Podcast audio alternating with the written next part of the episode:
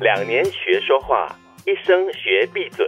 做人不能多说话，而要会说话。不懂时少说话，懂得时说少话。做人宁可无言，也别贪话多。一不小心说错话，两两相对就尴尬。哎呦，很像 Simon 哦， 是 Simon 给的吗？ 这叫祸从口出。是， 那基本上就不能说话了嘛，不懂也不说，懂是也不能说。哎呀，他的这个闭嘴指的就是少言吧，少说不是，不要说太多，啊适当的说，适量的说，，对，那什么时候才能随心所欲的说呢？呃嗯，自言自语的时候，你伤害的只有你自己还。有面对大海的时候，对或，者面对树的时候啊，面对蓝天的时候，候， 嗯，很多时候都可以说话啊。做人很人难好寂寞我呀。觉得做人太难了，太压抑了吧？对什么时候才能好好的，真的是随心所欲，然后我的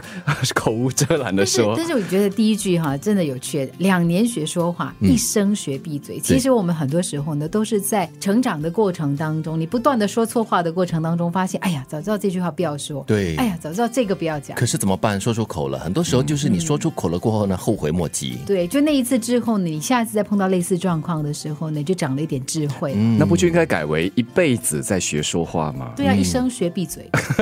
但 但是闭嘴只是一个比较决绝的一个用词，但是基本上就是说少说话，或者是说少一点的话，能犯少一点的错。啊、。嗯，是这样的意思吧？对，所以呃，接着来这一句就是说，做人不能够多说话，而要会说话。会说话跟多说话是真的是两码子事哈。其实哈，我觉得不懂的时候少说话、这一句呢，真的很重要。嗯对对对对因为对你对，有的时候你会发现，我们很自然的，就是你越不懂的状况底下，你常常会想要多一两句，好像就是担心自己没有那个参与感，你知道吗？嗯但是你越是这样子做的时候呢，就越显现出，要么你不专心，对，要么你根本不知道你想说什么，是或者是你可以贡献什么，但是你必须要参与，对所以就讲了一堆奇怪的东西，对，那就显得你更加的贫乏。对但是你懂的话呢，也是不要说太多，就说少话，说一些你懂的东西就好了，不要画蛇添足，或者是说一些没有必要的东 西我现在不敢说话了。沉默是金，是吗？ 下一期是做人宁可无言，也别贪话多。嗯，以前在上课的时候，有些同学就很老爱说话，所以有这个印象，就真的是不要多说话，不然的话会被罚、会被骂、被哦被老师看上、盯上。对对对对对对对所以因为这样子而选择少说话，并不是因为刚才我们所说的种种，是慢慢的步入社会了，然后年纪长大了，嗯啊、当你说了一些不该说的话的时候，别人看着你，或者是顶了一句，吃到这笔岁数了还这样子说这样的话，才知道哦，才真的要懂得怎么说话。说到这个小学的这个成绩册啊，我们评语上哈、嗯那个那个栏目上，曾经有一个老师就写了这个评语。你的嗯，对，他说，呃，杰奇呢，平时有一点太多话了，就是我记得好像是在三年级的时候，嗯，后来四年级的时候呢，我就开始比较有意识的感觉到自己应该少说话，然后四年级的那个评语呢，竟然就多了一个，嗯，杰奇已经少话很多了，